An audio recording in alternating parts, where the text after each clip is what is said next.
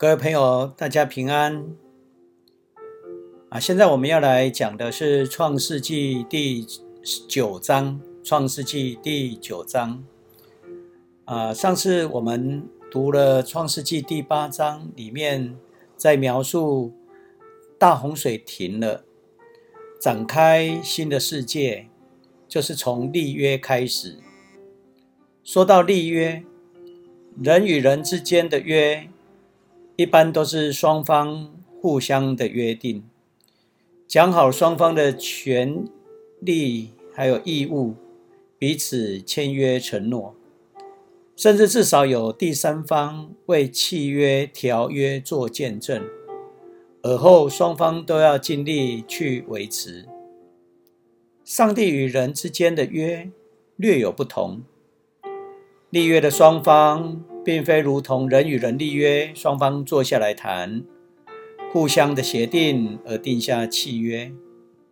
上帝与人之间的约，往往是上帝单方面以他的慈爱和人立约所定的约，叫做恩典之约。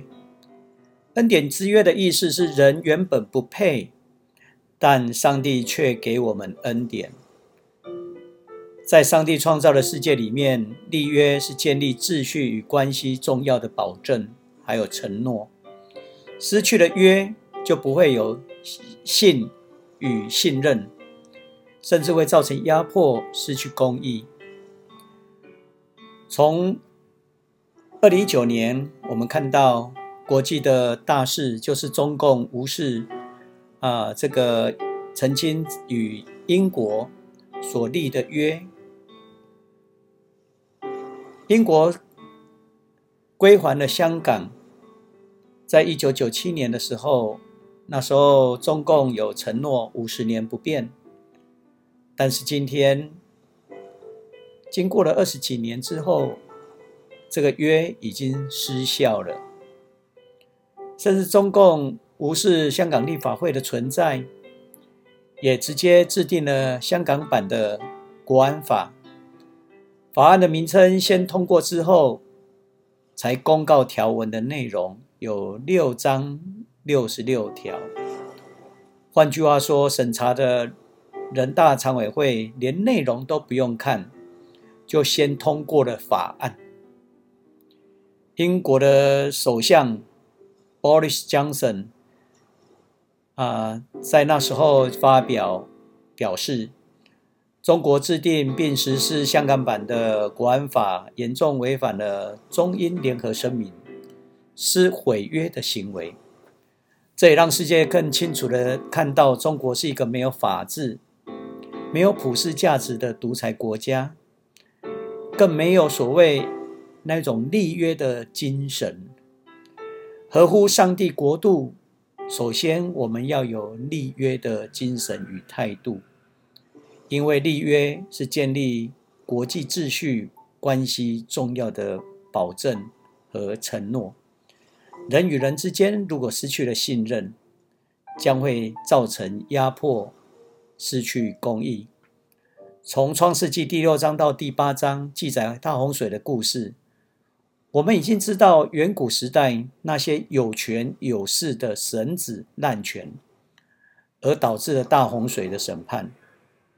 今天我们也看到，中共专制集权对东突厥斯坦，就是我们说的新疆，还有吐蕃，就是西藏、香港等等的迫害。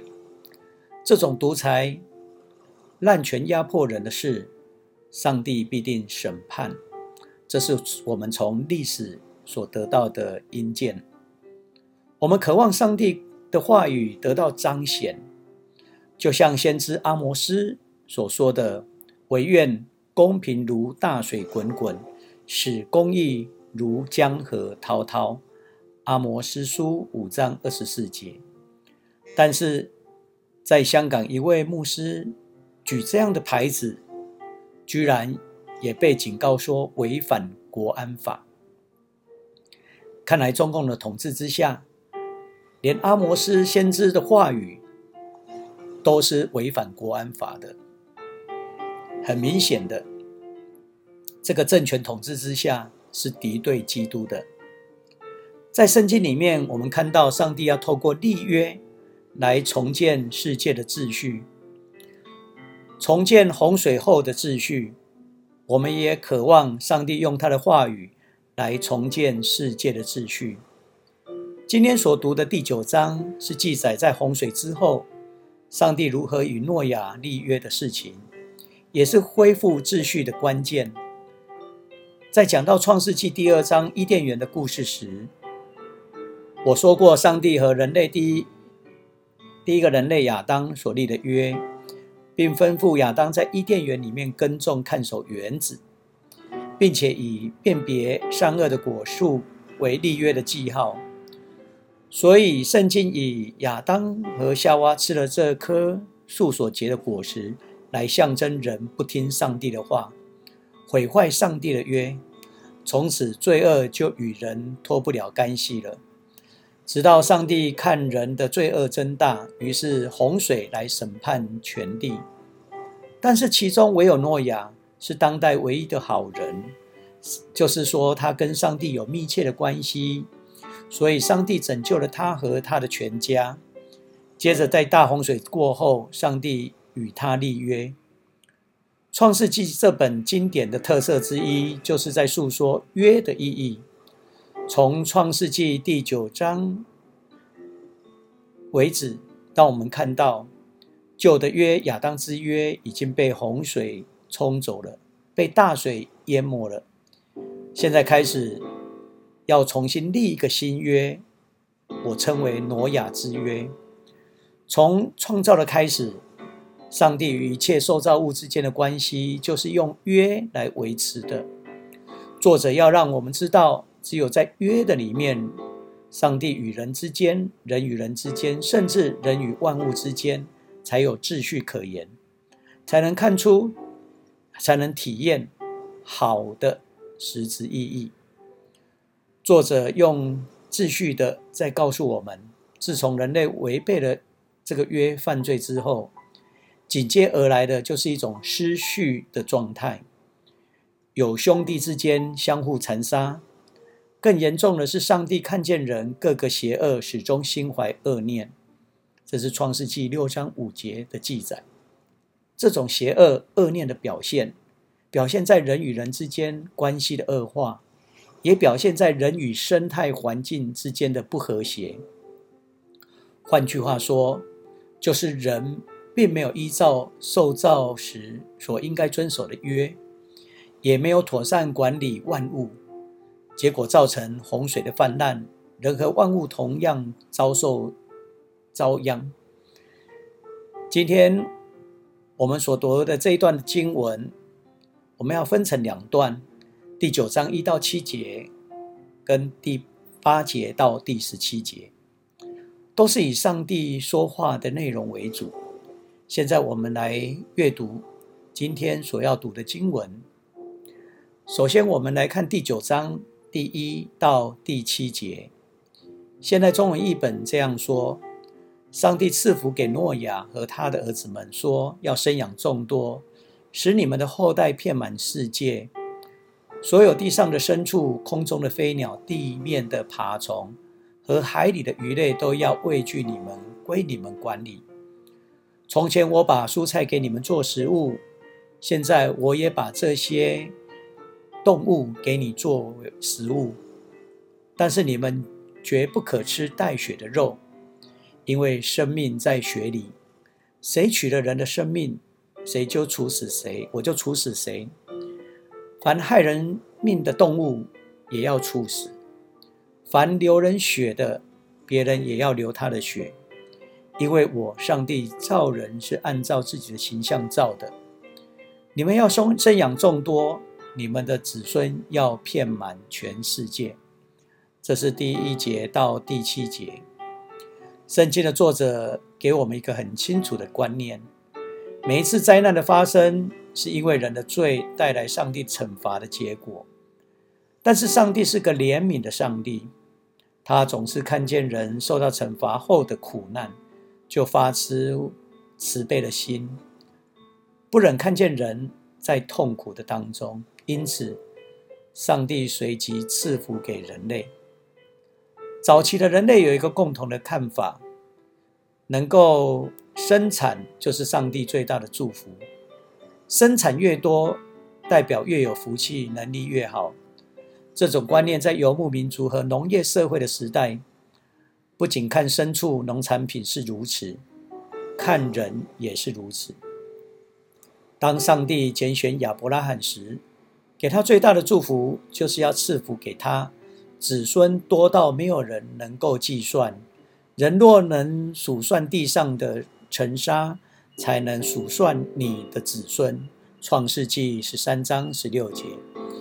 现在对人类与大地的洪水惩罚已经过了，一切都要从头来。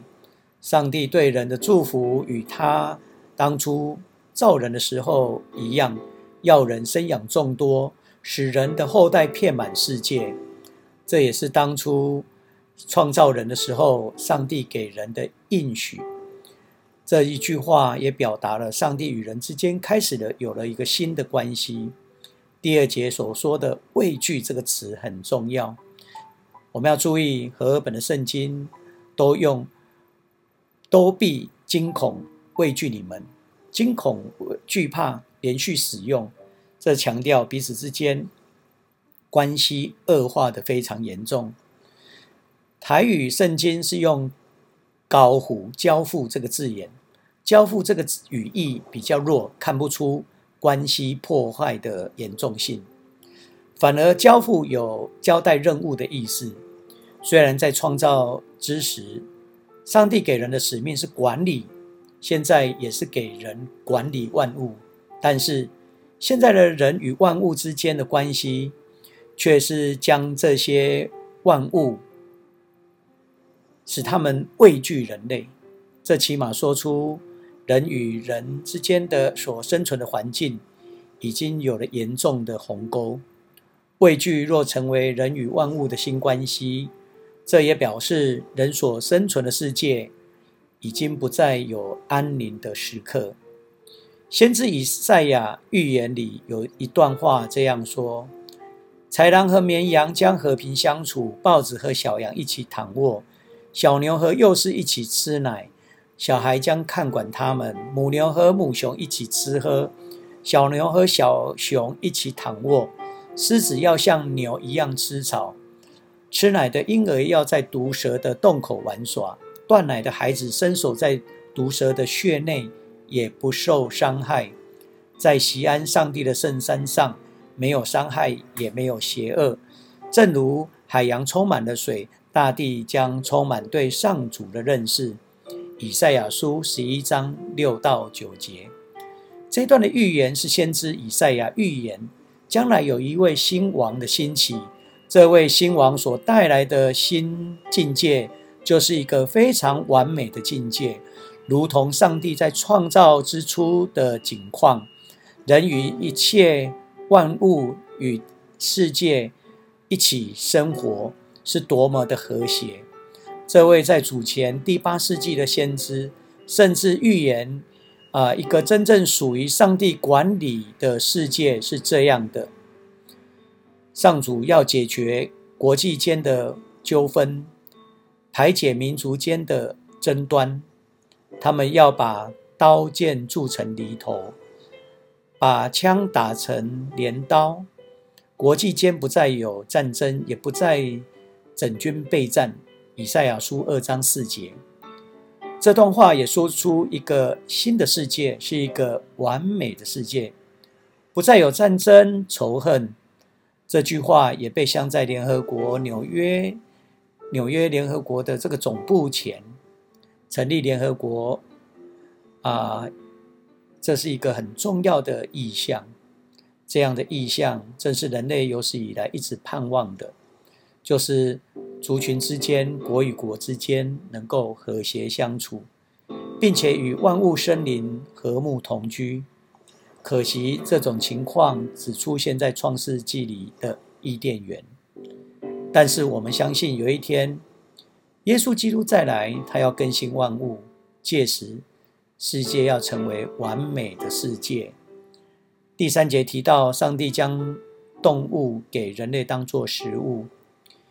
依据创世纪一章二十九节到三十节的记载，我供给五谷和各种果子作为你们的食物，但是所有的动物和鸟类，我给他们青吃青草和蔬菜。这样看来，创造之初，上帝就已经把人定位成素食，就是吃蔬菜水果。但是如今我们看到，人类成为肉食性的人。不过，比较适当的看法，作者有个观念，在一个美丽的伊甸园里面是没有流血的状态，而描述没有流血、没有杀戮的地方。就是连人和动物也都不吃带有流血的食物，就好像上述先知以赛亚他的憧憬一个美丽世界一般。有人认为基督教原本主张素食的，因为洪水之后才改变成为吃肉类。我想比较正确的看法是，必须从献祭的角度来了解这个吃肉的问题。因为圣经告诉我们，在人类犯罪以后，像伊甸园这样一个美丽的世界已经不在了，取而代之的是一个充满罪恶的世界。就在这样的世界里面，人开始献祭，通过献祭来表达人类的悔改。因此，上帝把动物给人类做食物，其实是在说，那时候人类已经普遍在用牛羊等牲畜作为献祭的贡品。第五到第六节再次强调不可流人血，也就是不可杀人。这可以说是创世纪对该隐杀死亲弟弟亚伯之后做了一个明确的回应。人的生命是来自于上帝，没有人能够用任何的理由或借口杀死另外一个人，更不能为杀人找一个合理化的一个借口。这也是为什么基督徒。要反对死刑，反对以任何理由来引发战争与杀戮的原因，甚至反对使用暴力来伤害人。圣经再次强调，人是按照上帝的形象所造的，为的是要表明残害人的生命将不被允许，因为人的生命有上帝的形象，残害人的生命等于与上帝为敌一般。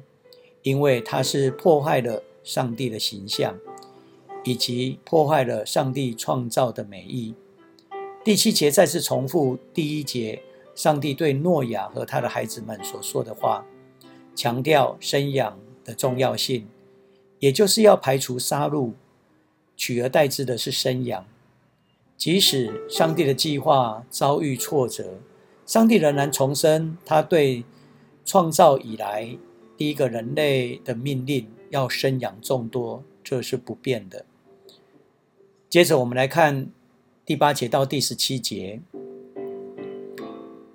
第八节，上帝对诺亚和他的儿子们说：“我现在要与你们和你们的子子孙孙，以及地上所有的动物，就是那些跟你们从船里出来的牲畜、飞鸟等立约。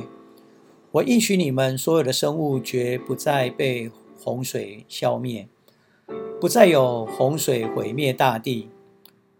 我使我的彩虹在云端出现，作为立约的永久记号。这约是我与你们以及所有生物立的。彩虹是我与世界立约的记号。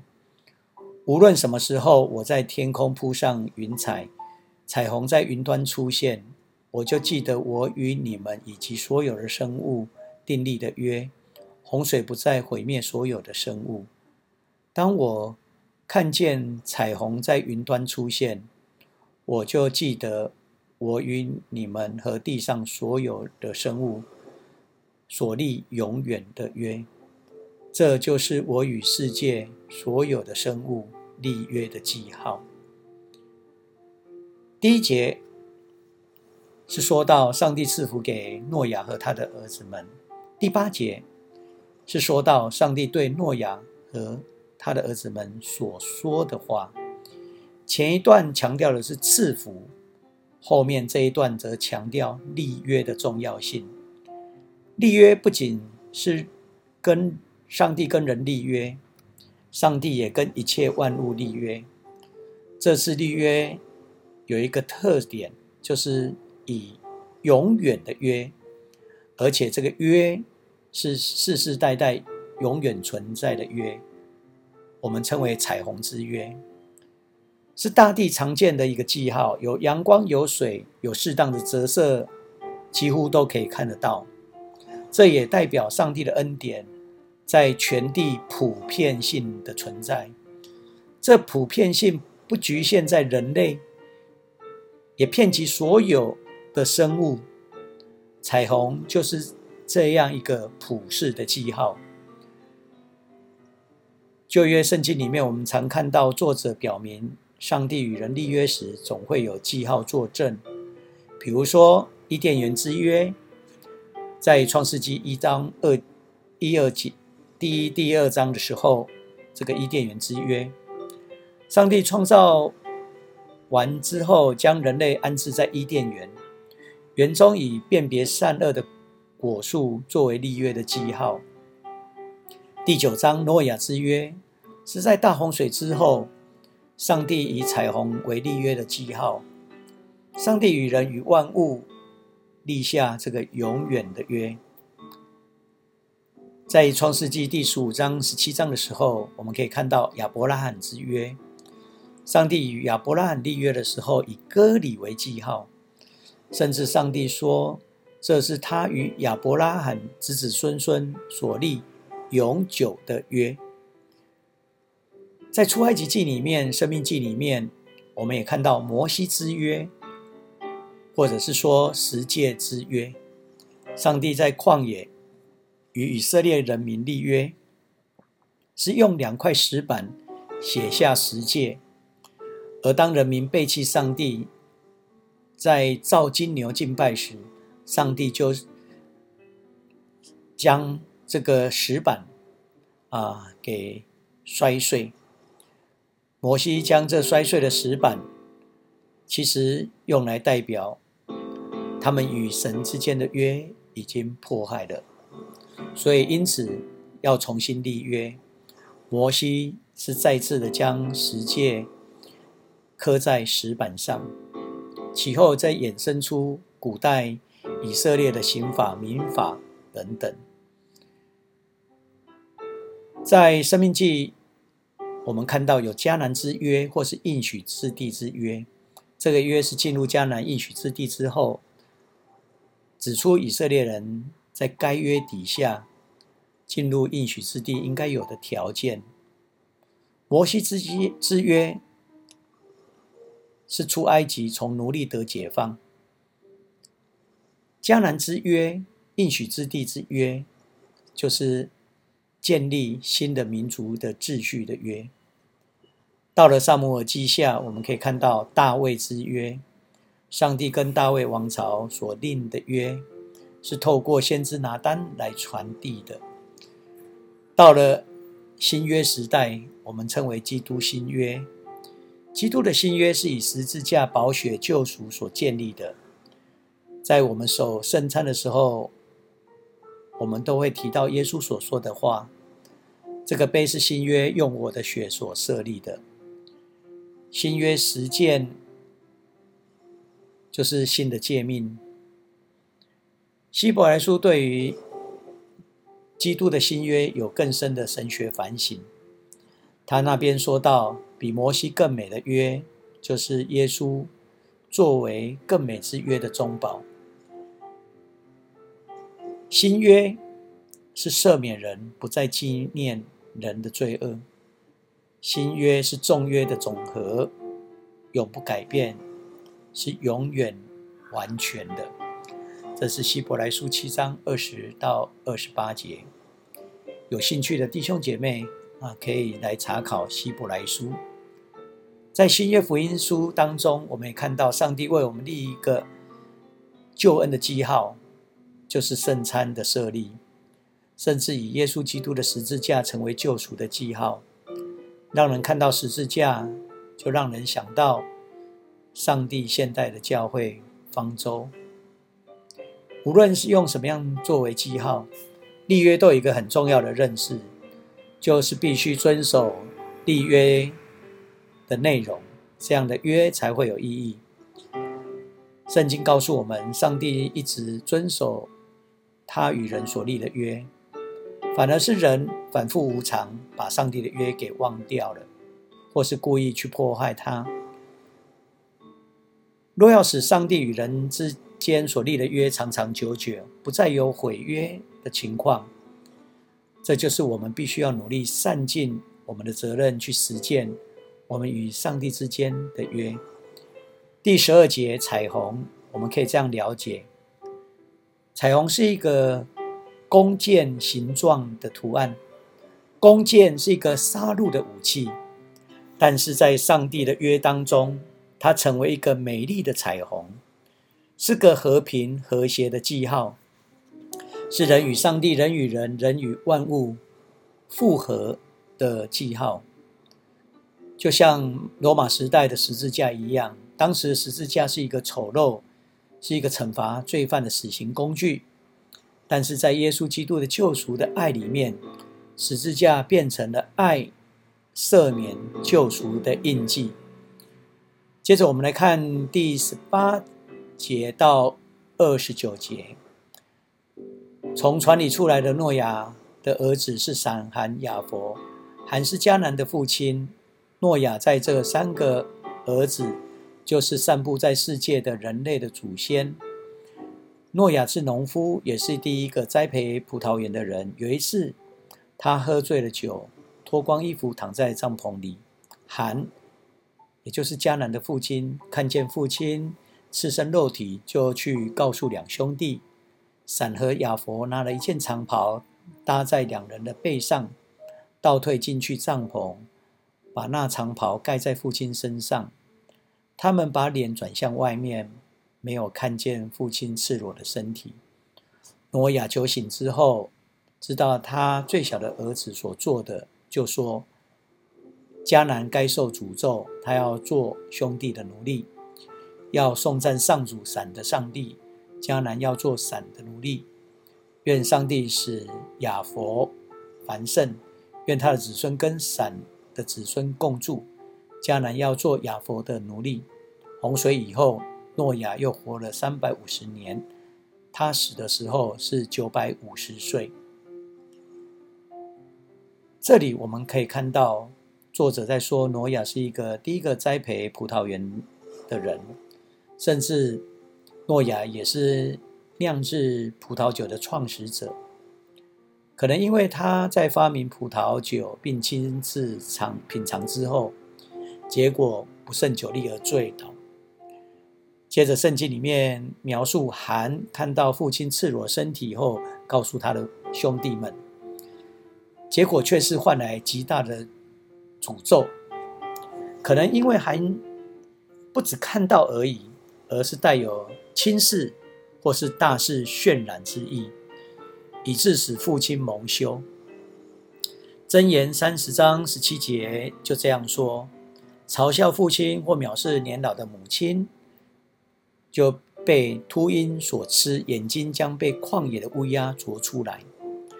箴言十九章二十六节这样说：无耻猪之徒虐待父亲，下流是被逼走母亲。这也叫我们知道，为人子女的要孝敬父母，不可轻视父母，使他们蒙羞。为何韩犯罪受到诅咒的却是儿子迦南？为何一个完全的艺人会这样诅咒他的子孙迦南呢？这样的记载与犹太人的民族经验有关，特别以色列与迦南人为了争夺迦南地而有了许多的冲突，也因此古代犹太人的文献里面对迦南人的存在就存有许多不太友善的记载。这也显示这段经文是很后来的文献。另外还有一个问题。很多人认为韩是非洲人的祖先，韩真的是非洲人的祖先吗？过去很多的解经都认为韩是非洲人的祖先，因而贬义非洲黑人。但黑人真该被奴役吗？白人就应该富强，成为统治者吗？韩的孩子是迦南，我们要记住，迦南不是黑人哦。在所罗门时代，迦南其实就是畸变人。他们在圣殿当中还担任服役的工作。他们不但不是黑人，过去迫害黑人的时代里面，有许多的基督徒就是误解圣经。换句话说，是以上帝之名来迫害黑人，这是很不对的。我们今天应该汲取过去的教训，明白圣经不是侵略的工具。更不是种族歧视的借口。我再说一次，圣经不是侵略的工具，更不是种族歧视的借口。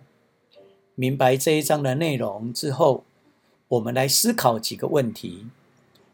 第一个，遵守上帝所立的约，我们的生命才会得到上帝的眷顾。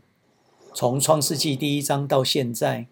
我们看到人一再的违背与上帝之间所立的约，结果所带来的是上帝的愤怒、严厉的惩罚。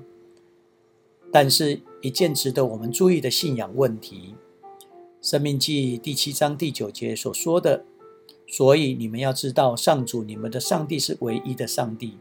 凡爱他、遵行他诫命的人，他要信实坚守他的约，以不变的爱。”待他们直到千代。若是人能够遵照上帝的话语，坚守与上帝所立的约，我们的生命就会得到上帝的眷顾。所以，当我们期盼上帝的祝福之前，我们应该先反省一下，我们在守约这件事情上遵守了多少。我们不仅要遵守与上帝之间所立的约，我们也要遵守。我们在上帝面前所立的约，我们在受洗时曾经发誓过。我们也有人带孩子来到上帝的面前立约过。结婚的时候，我们也与我们的伴侣立约过。这些都带有信仰基础的约，我们是否真的好好的履行过？如果没有，我们就很难期盼我们的家庭会成为有上帝带领的家庭。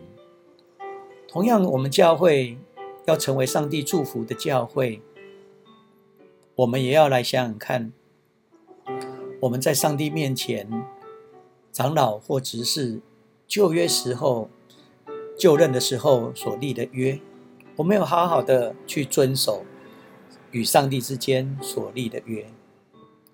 另外，我们也要知道，在上帝面前所立的约，无论是受洗、结婚、就任等誓约，也都有会众誓约与见证。换句话说，所有的会众都是一个连带保证人。就如牧师、长老、执事就任时，会众也有一个誓约，是这样说的：你们乐意接接纳他、尊重他、敬爱他、体贴他。帮助他，为他祷告，与他同工，兴旺上帝的国。这都是在提醒我们：我们是否在遵守上帝所立的约？要遵守上帝所立的约，不是遵守一天两天而已，而是一生之久。若是我们看重所立的约，我们的生命就会得到上帝的祝福与眷顾。创世纪第九章。我想，第二个带给我们要紧的教导，需要提醒我们：生命是来自上帝的赏赐，我们应该尊敬生命。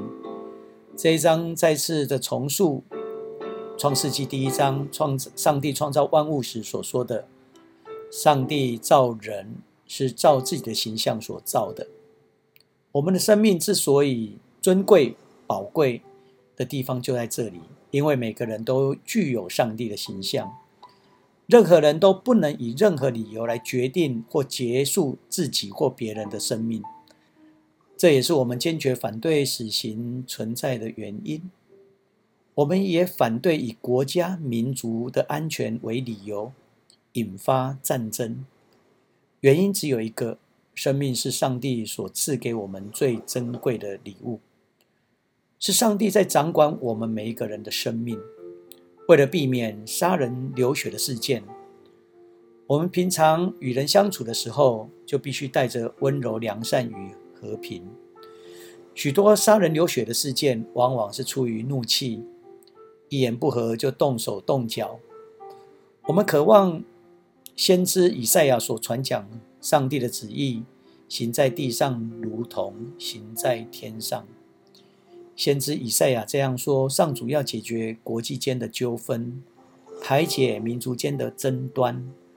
他们要把刀剑铸成犁头，把枪矛打成镰刀。国际间不再有战争，也不再整军备战。以赛亚书二章四节。在此，牧师也希望我们能够遵守上帝的话，学习尊重生命。不以拳头解决纷争，反而要以温柔、良善、和平来爱我们的邻舍，也要为我们的仇敌来祈祷。也因此，我们要特别为受压迫、受威胁的人民与国家代祷。特别这几年来，受到中共压迫威胁的新疆、香港。甚至也要为台湾来祷告，因为台湾也经常受到中共的威胁。我们恳求上帝掌权，除去邪恶帝国的权柄，让我们的世界能够走向一个充满和平、民主、自由的国度。在这个国度里面，能够彼此的。互相的尊重，尊重不同的族群、不同的性别，也尊重不同的语言文化，让我们的世界渐渐的走向新天新地。今天我们创世纪第九章就跟大家分享到这里，愿上帝赐福我们每一位。